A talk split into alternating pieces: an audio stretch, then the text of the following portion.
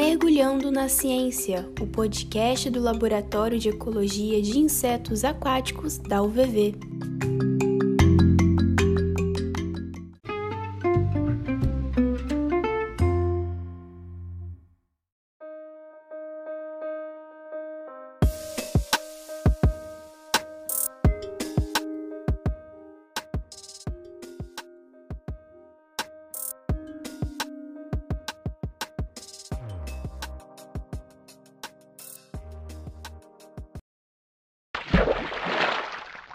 Sejam todos bem-vindos ao Mergulhando na Ciência, o podcast de divulgação científica do LEA. Eu me chamo Felipe e hoje nós trazemos mais um convidado para vocês para falar um pouco sobre biologia, conservação e tudo o que está abrangendo nos temas do laboratório. Bom, é, o nosso convidado será apresentado pela Maria Alice. Olá, pessoal! Hoje estamos aqui com um convidado bem legal. O nosso convidado de hoje é o Marcos Ferraz. E já apresentando o Marcos, ele é biólogo e atualmente ele é mestrando no programa de pós-graduação em biotecnologia vegetal aplicado ao meio ambiente e agricultura. Esse programa ele pertence ao ENF e ao UVV. E além disso, o Marcos também ele é integrante do LEIA e desde sua iniciação científica ele se mantém lá. Bom, com isso, Marcos, seja muito bem-vindo ao nosso podcast. Muito obrigado aí, Maria Alice e Felipe, pela apresentação. Fico muito agradecido aí de participar e colaborar com alguma coisa no podcast aí. Bom, antes de começar com as perguntas, é, eu gostaria de pedir para vocês que sigam a gente nas nossas redes sociais. A gente tem no Instagram, que é o Leia Lab, e no Facebook também, o Laboratório de Ecologia de Insetos Aquáticos. Marcos, iniciando as perguntas, e uma típica pergunta aqui do nosso podcast é como foi a sua escolha para o curso de Ciências Biológicas? Foi algo que você sempre quis? E como que surgiu esse seu interesse pelos insetos aquáticos? Inicialmente, as ciências biológicas não era um curso que eu iria cursar, né? Não estava no, tava no meu top 3, mas não era o primeiro. Eu inicialmente ia, ia queria cursar medicina veterinária, mas aí quando eu tentei bolsa para o VV, naquele justo naquele ano não abriu vaga para medicina veterinária na bolsa. Aí eu fui para a segunda opção, que era era ciências biológicas. Aí me inscrevi, depois de uma luta, né? Porque eu fiquei em suplente como bolsista, acabei conseguindo entrar. E respondendo a segunda pergunta sobre o interesse pelos insetos aquáticos, inicialmente eu não conhecia muito bem, né? Eu no comecinho da, da minha graduação, no final do primeiro período, eu recebi o convite do, do Moretti para ingressar no laboratório, não entendia nada ainda. Ele falou, ah, vamos lá, Marcos já tem um projeto lá para desenvolver. Aí você entra aí pra gente ver como é que você vai você vai se adaptar, você vai gostar da área e você vai aprendendo com o tempo. Aí o meu contato foi esse. Inicialmente não sabia nem que existia inseto aquático. Né? Acho que a maioria da galera nem sabe que existe, né? E eu era um desses aí. Bem legal, Marcos. E justamente falando sobre a graduação, é, você estudou né, as macrófitas aquáticas como hotspot de invertebrados aquáticos. E quando a gente fala sobre hotspots, a gente sabe que são aquelas áreas né, que têm alta taxa de espécie endêmica, com grande diversidade, e que vem sofrendo a degradação, e por isso elas se encontram ameaçadas. Então, Marcos, como as macrófitas, né, esse importante local que serve de abrigo para os invertebrados aquáticos, é, elas estão ameaçadas? É, então, muito legal a pergunta. Essa ideia de usar o hotspot no título do, do meu trabalho foi para chamar atenção, porque, querendo ou não, o hotspot não se enquadra muito bem no. no tipo assim, usar, usar hotspot, a macrófita aquática como hotspot, não se enquadra tão bem na definição de hotspot de maneira geral, assim, na maneira teórica mesmo. Eu coloquei para chamar atenção, porque normalmente nesses estudos de ambiente impactado e alterado por alguma coisa, eles sempre normalmente fazem os estudos em só no sedimento. Aí a gente teve essa ideia de desenvolver, é, desenvolver e analisar o sedimento e também as macrófitas, e a gente, a gente encontrou lá que a maioria da diversidade e da abundância desses ambientes impactados estavam nas macrófitas, que na maioria dos trabalhos de consultoria não é um, um substrato que é, que é coletado para análise, né? A galera normalmente faz só o, o sedimento. Aí essa, essa, nossa ideia de chamar de hotspot é mais para chamar essa atenção, a, a chamar atenção a si mesmo. que normalmente é um, é um organismo, né? Já é muito frequente nesses ambientes, só que às vezes é esquecido. Mas aí, né, né, acho que nesse caso não entraria muito essa questão de degradação e tal, isso foi mais uma, uma, uma tática para chamar atenção no título do, do trabalho, pra, e também pensando numa futura publicação também. Ah, bem interessante essa estratégia que você usou. Bom, é, eu quero falar agora um pouquinho é, sobre, tipo, a gente quando a gente estuda a ecologia, a estrutura das comunidades vegetais, a gente, quando a gente está olhando a telha alimentar, a gente sempre repara bastante nos produtores, consumidores primários, é onde o povo dá mais importância. No laboratório, a gente trabalha com, é, dentre outras coisas, também a decomposição, os detritívoros, os fragmentadores. E eu gostaria que você falasse da importância deles nos ambientes aquáticos é, para ter alimentar. Qual, qual o comportamento que eles têm ali dentro e, assim, como que eles são importantes, né? É, então, a importância dos, dos decompositores para o ecossistema aquático é justamente no funcionamento desses ambientes.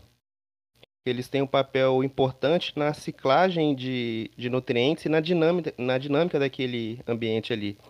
Eles vão ser responsáveis aí por degradar a matéria orgânica que, que entra nos corpos hídricos, né? E basicamente é isso, né? É o funcionamento em si do, do ambiente aquático.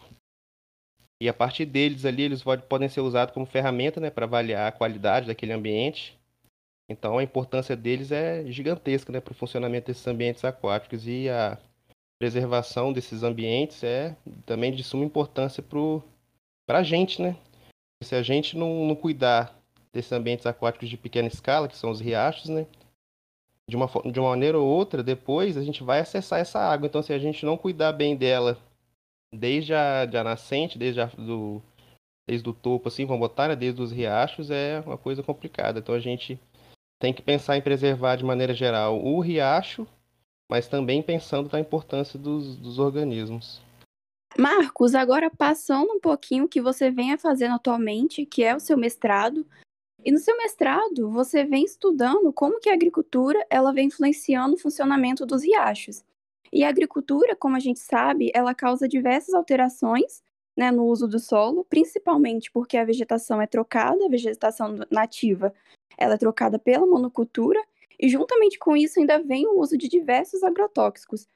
É, e como que os invertebrados aquáticos eles respondem a essas alterações é, nesses ambientes que foram impactados com as atividades antrópicas? É, então, nesses ambientes que são influenciados por atividades antrópicas e, por exemplo, as atividades agrícolas, as principais influências que tem para o ambiente aquático é na questão química da água né? E na questão biológica dos, dos organismos em si. E como você falou, com a remoção da, da vegetação ripária, vai ocorrer inicialmente a perda de diversidade da, da flora, né? Que são a perda de diversidade das plantas, a substituição de monocultura, uma espécie só, aí vai mudar toda a paisagem, e com essa substituição da, da vegetação nativa, é, é influenciado também com a maior. O, o riacho é influenciado com a maior entrada de sedimentos e poluentes e além da perda da cobertura vegetal que teria naquele leito daquele riacho ali, né? Então, características como temperatura também é alterada. E isso aí é totalmente refletido na comunidade de insetos aquáticos. Então, a gente vai ter provavelmente a perda de organismos sensíveis, né? São os grupos dos EPTs lá, os efemerópteros, plecópteros e tricópteros. Substituição aí por, por organismos mais resistentes, como gastrópoda, díptera. Então, de maneira geral e resumida, o ambiente vira uma bagunça, né? Tudo desordenado, substitui os insetos que são muito importantes para o funcionamento, ele entra outros que são importantes de maneira de, de, de certo ponto, mas para o ambiente ser, vamos botar assim, ser um, um bom ambiente, um ambiente ok, tem que estar tá tudo em equilíbrio. Então essa, essa alteração por agricultura influencia tudo isso, tudo isso aí. O resumo é que vira uma bagunça, né? Vira uma loucura. Bom, é, eu gostaria também de saber, assim, os é, insetos ou fungos, eles geralmente estão ali no rio.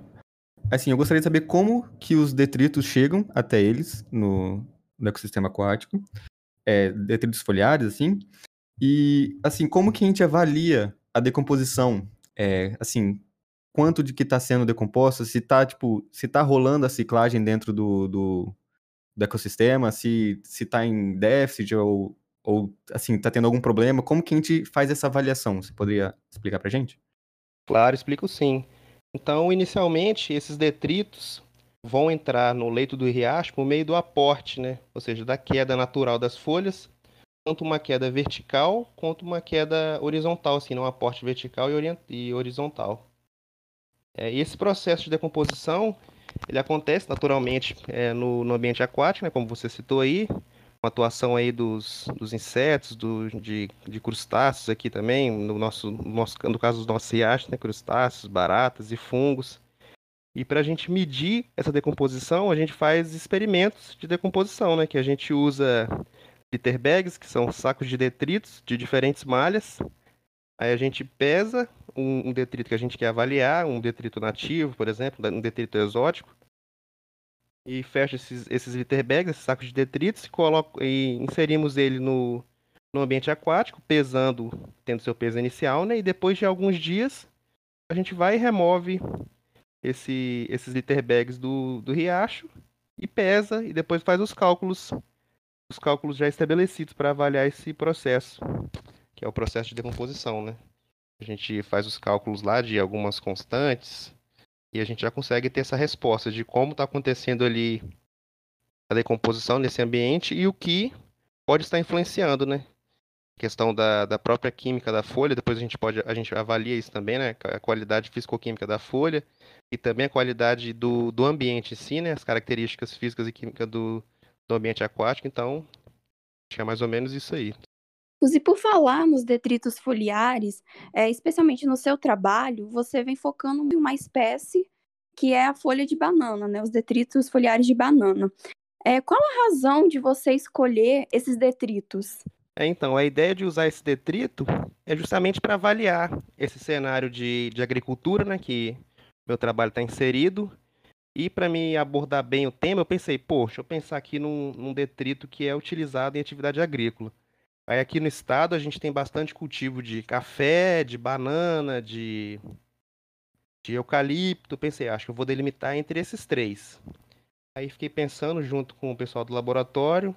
A gente levantou alguns pontos que tem que pensar em toda a execução do, do experimento em si, né? Não é só escolher a folha e, e preparar o litter bag e colocar no, no, no riacho. Tem todo o trabalho de coleta, de preparação em laboratório.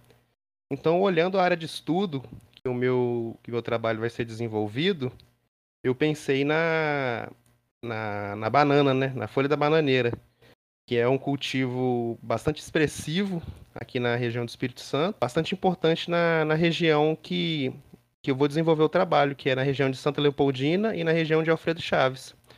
Em Santa Leopoldina, se eu não me engano, é o quarto cultivo de maior importância e em Alfredo Chaves é o primeiro cultivo de maior importância, em maior área plantada e cultivada e produtividade.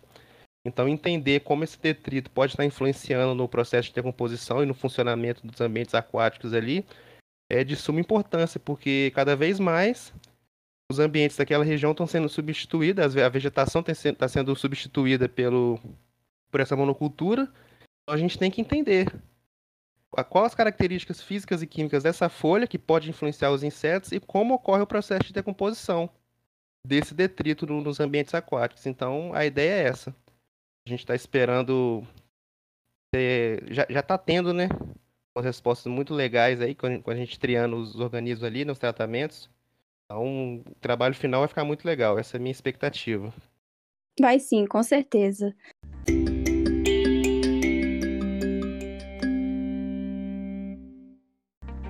Estamos finalizando aqui mais um episódio. Gostaria de agradecer ao Marcos pelo seu tempo e por sua contribuição com a gente. E a você também que nos ouviu até aqui. Muito obrigada e até o próximo episódio.